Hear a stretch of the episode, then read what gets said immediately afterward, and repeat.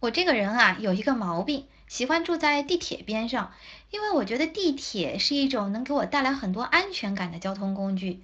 比如说，相较于公交车，它有着非常清晰的网络状的线路图，在哪换乘，在哪下车，让我一目了然。尤其是它不堵车，发车呢还非常的准时，就是这种种的确定性，增加了我的安全感。我突然想到。其实，想要建立亲密关系当中的安全感，也是不断的注入这种确定性。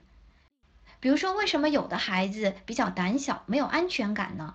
那是因为要不是他父母的脾气比较暴躁，孩子怕一不小心就把他父母给惹毛了，或者是父母的关系本身不稳定，父母呢又对孩子不负责任，这种种的不确定性，让孩子心中的那一点安全感慢慢的消失。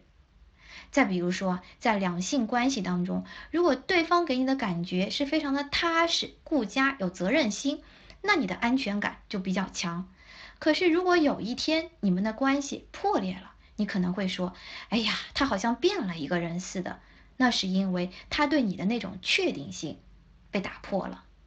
所以你看，要想建立良好的亲密关系，一定是随着你们的相处。